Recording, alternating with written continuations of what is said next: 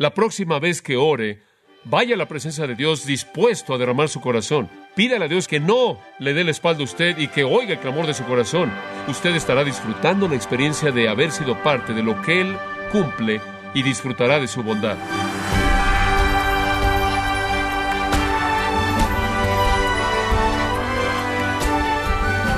Le saluda su anfitrión Miguel Contreras, dándole la bienvenida a su programa Gracias a vosotros con el pastor John MacArthur.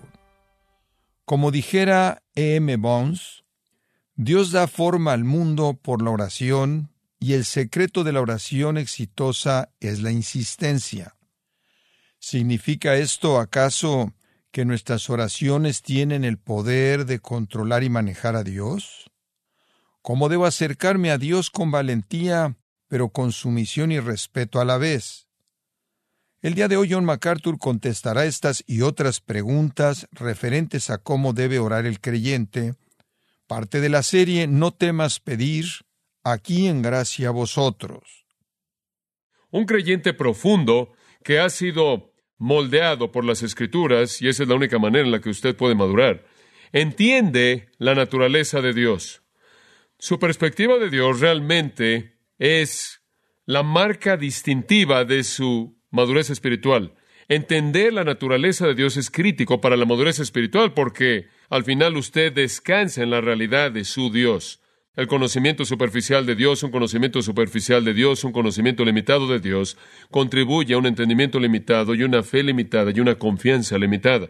Y entonces cuando hablamos de madurez espiritual, realmente estamos hablando de entender la naturaleza de Dios. Eso es esencial. Esto es decir, que usted entienda que Dios es eterno, que Él es poderoso, que Él es santo, que Él es incambiable, que Él es omnisciente, que Él es omnipresente, que Él es deliberado en lo que hace, que Él es soberano, que Él está en control perfecto de todo lo que Él ha creado en todo momento. ¿Entiende usted que Dios está por encima de todas las contingencias que se llevan a cabo en el universo creado. Él es trascendente, Él es alto y sublime, majestuoso y exaltado, y Él está llevando a cabo su obra a la perfección, su plan para el universo y para la humanidad. Él tiene todo bajo control en todo momento, y Él tiene conocimiento perfecto, y está cumpliendo el plan que Él ordenó desde el principio mismo. Dice usted, ¿por qué nos estás diciendo todo esto? Porque todas estas realidades acerca de Dios llevan a la pregunta de cómo nuestras oraciones importan, ¿no es cierto? ¿Está llegando ahí usted? Usted comenzó diciendo, bueno, entiendo, ¿por qué me molesto por orar? Todo eso parece ahogar mi vida de oración y mis pequeñas peticiones. Y claro, esa es una de las acusaciones que se han hecho por parte de personas que rechazan la teología reformada. Si usted tiene una perspectiva fuerte de Dios y tiene la perspectiva bíblica de Dios, simplemente quita el corazón de toda su oración. Digo, ciertamente no quiero molestar a Dios, no quiero interrumpir a Dios. Digo, Él sabe dónde va, Él sabe lo que está haciendo, no necesita información de mí acerca de nada. Pero todavía nos quedamos con esta pregunta de cómo encajan nuestras oraciones y decimos si tenemos una perspectiva madura de Dios y una perspectiva completa de Dios y entendemos la naturaleza de Dios, ¿realmente tiene algún tipo de efecto en nuestra vida de oración? Bueno, permítame darle una ilustración. Regresemos al libro de Nehemías. Nehemías, capítulo 1. Israel está en cautividad, Dios lo sabe, y la tierra de Israel, la tierra de Judá, en particular el reino del sur, la ciudad de Jerusalén está en ruinas. El remanente, en el capítulo 1, versículo 3, el remanente, los que quedaron de la cautividad allí en la provincia, están en gran mal y frente al muro de Jerusalén derribado y sus puertas quemadas a fuego. Dios sabe todo eso. De hecho, Dios se aseguró de que eso sucediera porque Dios trajo, recordará usted, a los babilonios para que fueran sus ejecutores para traer juicio en contra de Israel por la idolatría. Entonces, Dios sabe todo eso. Pero quiero que todavía vea la respuesta de Nehemías, versículo 4. Cuando oí estas palabras, me senté y lloré e hice duelo por algunos días y ayuné. No cambió el dolor de corazón, Simplemente porque Dios sabía todo eso y Nehemías sabía que Dios lo sabía, no cambió como Nehemías se sintió. Y ayunaba y lloré delante del Dios de los cielos. Dice usted, bueno, quizás él no tenía una muy buena idea, quizás realmente no entendía quién era Dios y se abrumó de manera excesiva, lloró y ayunó y lloró y está en duelo, realmente está en una condición muy emotiva aquí. Quizás él simplemente no sabe que Dios está a cargo, quizás él realmente es un arminiano suelto flotando ahí en el Antiguo Testamento, pero observe su oración en el versículo 5. Y dije, te ruego, oh Jehová, Dios de los cielos, fuerte, grande y temible, que guarde el pacto y la misericordia a los que le aman y guardan sus mandamientos. Sí, él entendía a Dios. Él entendía que Dios era el Señor soberano. Él entendió su grandeza, su majestad, todos los atributos que expresan esos términos. Él entendió que tenía un pacto y que Él era fiel a ese pacto. Él entendió su gracia y su misericordia a aquellos que lo aman y guardan sus mandamientos. Él entendió todo eso, pero a pesar de eso, versículo 6, esté ahora atento tu oído y abiertos tus ojos para oír la oración de tu siervo que hago ahora delante de ti día y noche por los hijos de Israel. ¿Alguna vez le ha hablado a Dios así? ¿Alguna vez le ha dicho, Dios, te estoy hablando? Escúchame, abre tus ojos y ve mi situación. No creo que jamás yo le he dicho eso a Dios. Y no solo lo dijo una vez, Él dice, estoy orando delante de ti día y noche, ayunando, llorando delante del Dios de los cielos, a quien Él entiende de manera completa, Él realmente está entrando con fuerza, Él está diciendo, Dios, abre tu oído, abre tus ojos y ve la situación. Esto es bastante atrevido, ¿no es cierto? Es casi vergonzoso. Y sabe una cosa, en cierta manera entramos a la presencia de Dios y decimos, tú sabes, Señor, soy yo otra vez, Señor, lo que sea tu voluntad, por favor, por favor, quitemos esto desde el principio, ahí es donde estoy. Yo sé que tienes otras cosas que atender, entonces entiendo si no puedo molestarte con esto. Ese no es el enfoque de Nehemías. Dios, tú sabes, despierta, mira, ven, por favor. Observa el Salmo 17.1. Oye una causa justa, oh Señor, atiende a mi clamor, oye mi oración, escúchame, Dios. Estas personas que oran en el Antiguo Testamento demandaban ser oídos por Dios. Salmo 27.7, estas son ilustraciones, hay muchas más. Salmo 27.7. Oye, oh Jehová, cuando clamo con mi voz. Escúchame cuando te estoy hablando, Dios. Respóndeme. ¿Alguna vez le ha dicho eso usted a Dios? Te estoy diciendo, Dios, más vale que me escuches y quiero una respuesta. Respóndeme. El Salmo 55 añade otro componente. Da, versículo 1, da oído a mi oración, oh Dios, y no te escondas de mi súplica. No te escondas en ningún lugar. Te estoy hablando. Es sorprendente. Ponme atención y respóndeme. Estoy turbado en mi queja y estoy distraído. Te estoy diciendo que las cosas no están saliendo bien y necesitas escucharme. No quiero que te vayas a esconder en algún lugar. Ponme atención. Se oye como mis hijos me hablan cuando estoy distraído. El Salmo 102 es otro y de nuevo, estas son muestras que le estoy dando.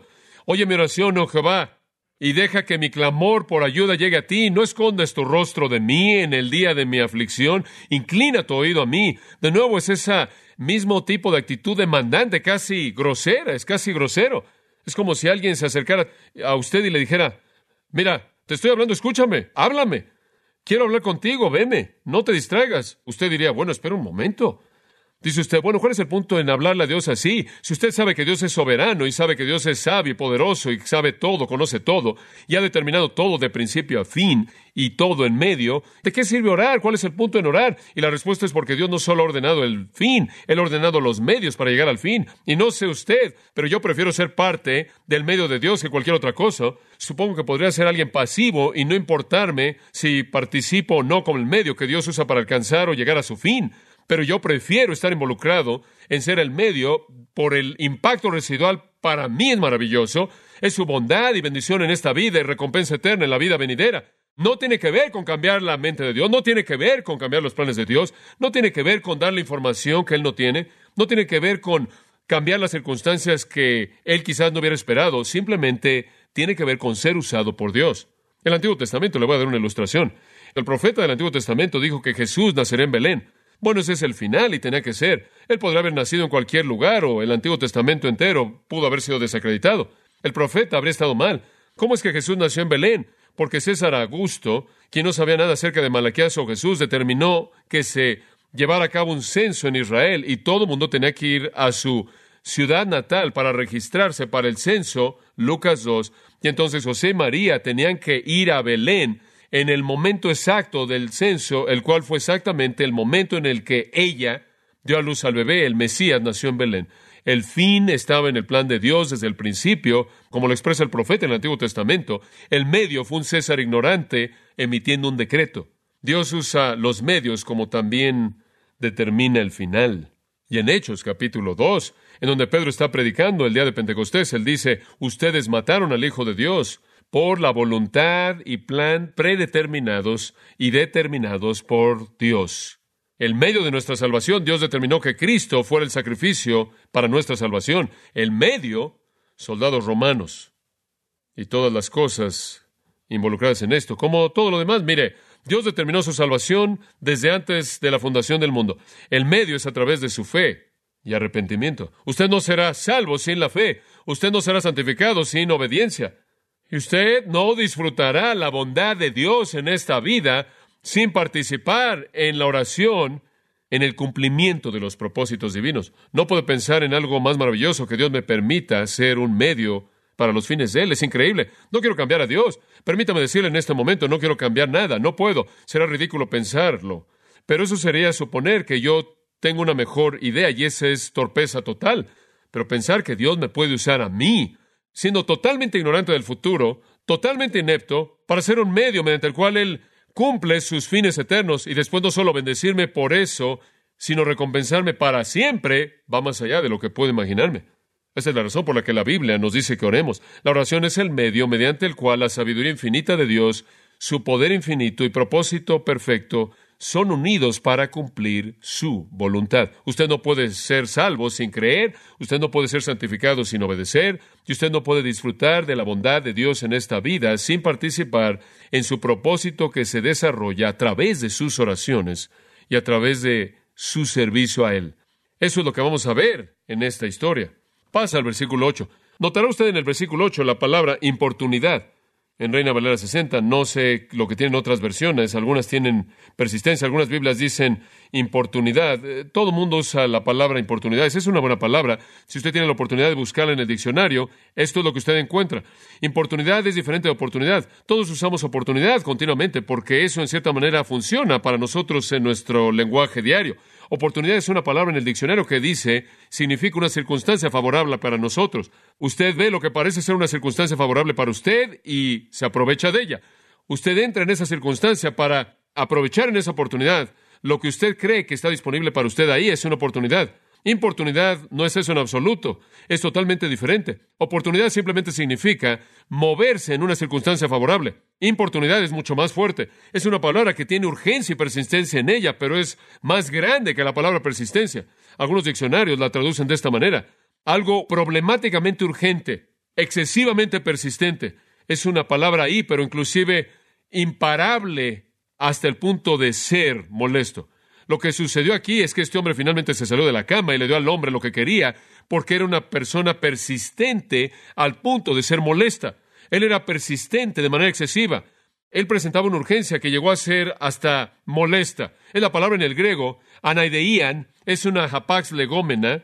Esto es, solo es usado una vez en el Nuevo Testamento, el único lugar en el que aparece. Y realmente lo que significa, y podría verlo usted en algunos comentarios al margen de algunas versiones, es Falta de vergüenza. Alguien que simplemente hace un lado todo sentido de vergüenza. En un léxico dijo valiente, atrevido de manera excesiva. Otro dijo falta de vergüenza total. Alguien que simplemente es grosero y que es valiente, atrevido. Alguien que tiene muchas agallas. ¿Debemos orar así? Eso es lo que Jesús nos va a enseñar aquí. A orar así.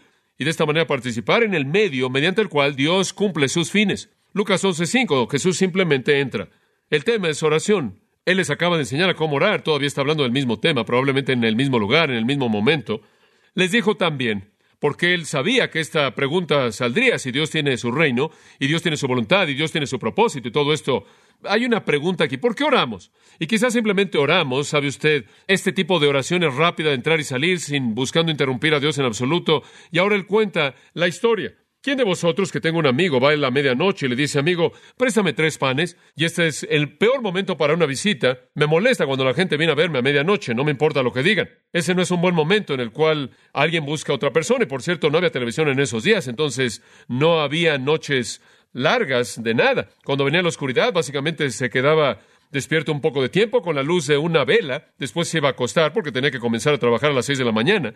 Esa era la hora en la que comenzaba el día de trabajo, entonces nadie está despierto a medianoche. Y dice aquí que este hombre va con su amigo a medianoche y le dice, él viene a su casa, probablemente en una comunidad pequeña, cerrada, y él comienza a gritar su nombre. Oye, oye, oye, soy yo. Y él lo está despertando, obviamente, amigo, amigo.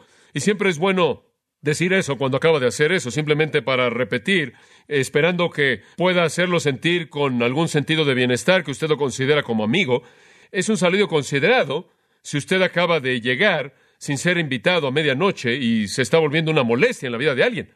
Todavía estoy muy convencido de que podría ayudar la irritación si es que hubiera ayudado en algo.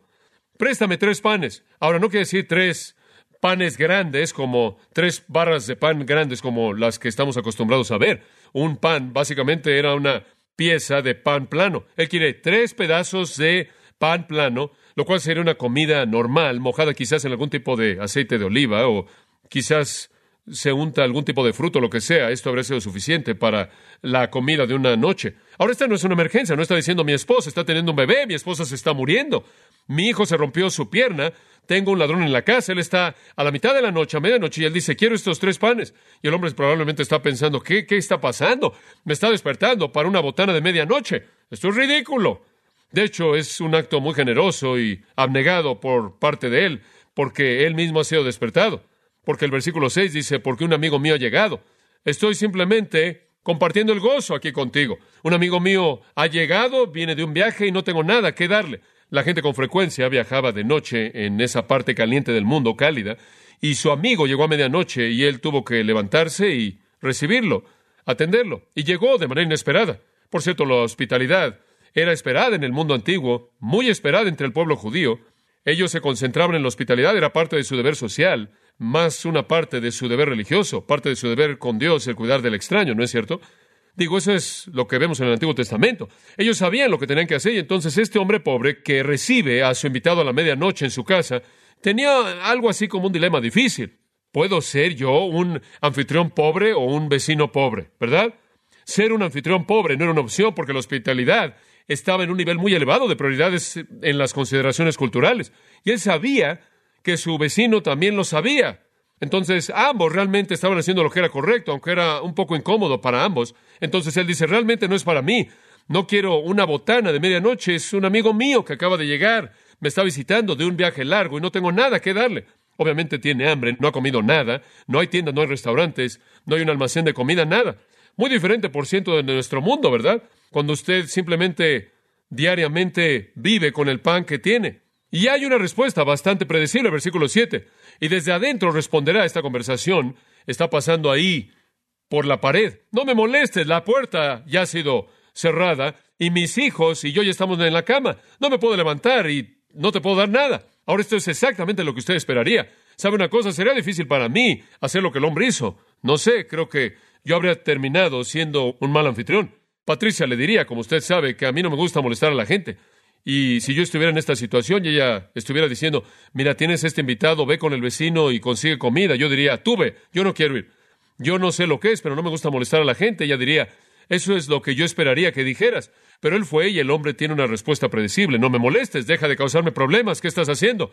La puerta ya ha sido cerrada. No era una puerta como la que tenemos, que se cierra fácilmente. Algunas veces las puertas, de hecho, se cerraban mediante anillos, una combinación de metal y hierro, y quitarlas no era algo simple. Abrirla habría hecho mucho ruido. Y hay una familia entera ahí, y él dice, mis hijos y yo ya estamos en la cama. Normalmente en la misma cama. Tenían un tapete grande, casas de una sola habitación, ¿verdad? Casas de una sola habitación. La cocina en una esquina, el espacio para vivir por aquí, el cuarto en el mismo lugar. Simplemente desenrollaban el tapete y todo el mundo se acuesta sobre el tapete con algunas almohadas o lo que sea. Y entre más frío era, más se acercaban el uno al otro. Así es como mantener el calor. Entonces, si se levanta, todo el mundo se levanta, todos los niños se levantan, todo el mundo se levanta. Y probablemente ya para este momento la gente que vive al lado ya se despertó porque están oyendo también la conversación. Todo esto parece muy presuntuoso, muy molesto. Realmente no es una emergencia seria. Digo, ¿se moriría si esperara hasta el desayuno? ¿No estás excediéndote un poco en este asunto de la hospitalidad? Dile al hombre que se vaya a acostar. Se le olvidará cuando se quede dormido. Usted sabe, dele un pequeño discurso. Ha estado en un viaje largo, probablemente estás cansado, simplemente acuéstate, te vas a quedar dormido y se te va a olvidar. El hombre dice, no me voy a levantar y darte nada, esto es demasiado problemático. Y después Jesús, brincándose una narración larga, salta al punto de la historia en el versículo 8. Os digo que aunque no se levante a dárselos por ser su amigo, sin embargo, por su importunidad, su persistencia, su denuedo, su atrevimiento, se levantará y le dará todo lo que necesite. Realmente no hay sentido en no levantarse porque no se va a ir. Y realmente, y ya me despertaste, ya despertaste a los niños. Le digo que va a recibir lo que pide por su falta de vergüenza. Esa es la palabra anaideían, por su falta de vergüenza, sus agallas, su atrevimiento. El énfasis aquí es en su atrevimiento, en su valentía. No es tanto en la persistencia y en pedir tanto, es simplemente el atrevimiento de pedir en un momento tan inoportuno. Simplemente se necesitaron muchas agallas para hacer esto. Bueno, es una ilustración perfecta.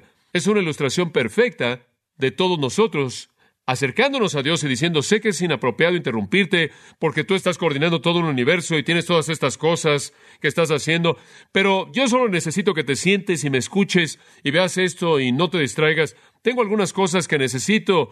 Ahí está, es, es demasiado, pero no es así. El retrato aquí es de, de nuevo, de atrevimiento, de falta de vergüenza, de importunidad, cosas que parecen casi raras, fuera de lugar para nosotros al ir a la presencia del Dios del universo.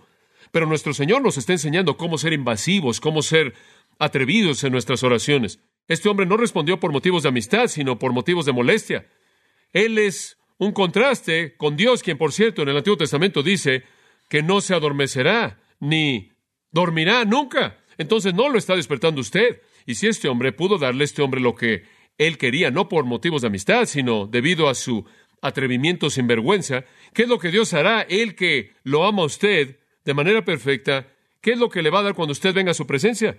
Y entonces la parábola lleva a esta promesa increíble en los versículos 9 al 10. Y esto es excesivo, escuche esto. Y yo os digo, me encanta eso, ego está en la posición enfática, y yo os digo, esta no es la opinión de alguien, este es el Dios encarnado hablando, muy bien, y yo os digo, esta es la voz de autoridad divina absoluta. Y yo os digo, quiero que oigan esto. ¿Qué es lo que estás diciendo? Él no dice, no se atrevan a venir y tocar en la presencia de Dios demandando cosas. Yo esperaría que él dijera eso. Más vale que retrocedan. No sean como ese hombre. No vengan a interrumpir a Dios. Él conoce su necesidad. Él sabe lo que está pasando. Él no necesita información de ustedes. Él puede ver lo que hay en su corazón. Él puede ver su preocupación. Él no dice nada de eso en absoluto. Él dice lo opuesto. Tengan la libertad, versículo 9. Pedid y se os dará, buscad y hallaréis, llamad y se os abrirá. Porque todo aquel que pide recibe y el que busca halla y al que llama se le abrirá. Eso es increíble, ¿no es cierto? Tres verbos imperativos, presente imperativo. Continúen pidiendo, continúen buscando, continúen tocando. No tituben en absoluto, no se preocupen, no vacilen en ser osados. No se avergüencen, pidan. Ese es, en cierta manera, ese es el primer nivel. Dios soy yo. Busquen. Ese es el segundo nivel. Zeteo significa esforzarse o demandar. Dios te estoy diciendo, tienes que oírme ahora. Tienes que ver lo que está pasando aquí, no te distraigas. Toquen. Ahora estás tocando, estás golpeando las puertas del cielo. No teman pedir y ser agresivos en su petición. Y no teman el golpear en la puerta del cielo. ¿Alguna vez ha pensado usted en la oración así? Simplemente tomada de esa pequeña historia. Es simplemente sorprendente. Santiago dice, no tenéis porque no que, no pedís o piden para consumirlo en su propia concupiscencia, o pide siendo de doble ánimo, realmente no creyendo, o pide a partir de un corazón desobediente y olvidado que Dios oye las oraciones de aquellos que obedecen sus mandamientos. O dice usted, espera un momento, ¿es este un cheque en blanco? Por favor, no nada más puede pedir, buscar, tocar y va a recibir. Bueno, ¿es este un cheque en blanco? No. Ya ha sido aclarado por los versículos 2 al 4, ¿no es cierto? Así es como deben orar. Padre, santificado que sea tu nombre, venga tu reino. Y después añadimos, claro, de Mateo 6, hágase tu voluntad. Entonces siempre es de acuerdo con el nombre de Dios, de acuerdo con el reino de Dios, de acuerdo con la voluntad de Dios que pedimos. No es un cheque en blanco. La generosidad de la afirmación en los versículos 9 y 10 es absolutamente sorprendente. Y debido a que el versículo 9 es tan sorprendente, el versículo 10 repite lo mismo. No es necesariamente decir lo mismo dos veces, especialmente cuando realmente no cambia nada. Pero él lo hace debido al primer versículo, versículo 9, en cierta manera lo deja a usted sorprendido. Por favor, Dios dice, puedes comenzar a hablar en voz baja, estando yo del otro lado de la pared, por así decirlo, y puedes levantar tu voz y comenzar a hacer demandas. Inclusive puedes hasta golpear la puerta si quieres. Y te voy a decir esto, cuando tú pidas, encontrarás. Cuando tú tocas, recibirás lo que desees. Yo voy a abrir la puerta. Qué gran afirmación. Jeremías 29, 12 al 13, y vamos a cerrar con estos dos. Jeremías 29, 12 al 13. Jeremías 29, 11, esto es tan bueno, porque yo conozco los planes que tengo para vosotros. ¿No es eso bueno? Eso es soberanía, ¿no es cierto? Conozco los planes que tengo para vosotros, declara Jehová. Planes para bienestar y no para calamidad, para darles un futuro y esperanza. Yo conozco, yo sé lo que tengo planeado para ti. Ahí hay una afirmación del conocimiento perfecto de Dios, de soberanía perfecta y de que Él está cumpliendo su propósito. Pero en el versículo 2 Él dice, y me invocaréis y vendrás y oraréis a mí y te escucharé y me buscaréis y me hallaréis cuando me busques con todo vuestro corazón. En un sentido, las dos parecen contradecirse. Yo conozco mis planes, están establecidos, fijos, son buenos, pero te digo una cosa, ven y ora, y te haré parte del medio del cumplimiento de esos planes cuando me busques con todo tu corazón. ¿Y qué sale de esto? Le voy a decir lo que sale de esto, una experiencia de la bondad de Dios, una experiencia de comunión con Dios. Esta es la riqueza de lo que disfrutamos en esta vida y en la vida venidera, la recompensa eterna de ser participantes dispuestos en los propósitos de Dios. La próxima vez que ore, sea atrevido. La próxima vez que ore, lo cual debe ser en todo momento, orad sin cesar, no tenga vergüenza. La próxima vez que ore, vaya a la presencia de Dios dispuesto a derramar su corazón. La próxima vez que ore, pídale a Dios que escuche y vea y que no le dé la espalda a usted y que oiga el clamor de su corazón. Y conforme usted ora y Dios desarrolla y cumple su propósito, usted estará disfrutando la experiencia de haber sido parte de lo que Él cumple y disfrutará de su bondad.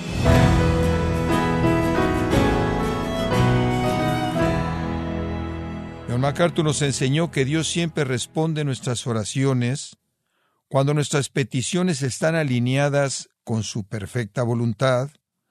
Parte de la serie No temas pedir, aquí en gracia a vosotros. Estimado oyente, permítame compartirle esta carta que nos envió Jonathan Paz de Canadá, quien dice lo siguiente. Quería escribirles primeramente para expresar lo agradecido que estoy por su preocupación de ayudar a proclamar el Evangelio y la verdad de Dios en el mundo hispano. Mi nombre es Jonathan Agudelo y soy pastor en Toronto, Canadá. Nuestra iglesia es canadiense, sin embargo, es nuestro deseo servir a las familias e individuos hispanos que viven en nuestra ciudad. Muchas gracias, Jonathan, por su carta. También nos alienta, como otras que leemos en otras ocasiones, darnos cuenta de cómo Dios obra a través de su palabra, cuando ponemos al aire gracia a vosotros, y de esta manera buscamos llevar todo el consejo de Dios con gracia a vosotros.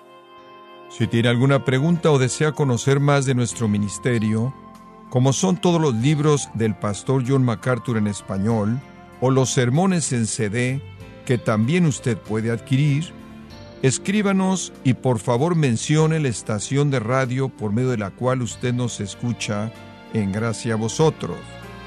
Es importante conocer no solo el país y ciudad de donde usted nos escucha, sino también la radio. Para quienes contactan nuestro ministerio por primera vez, pueden solicitar una copia del mensaje de promoción sin costo alguno, un mensaje por oyente únicamente.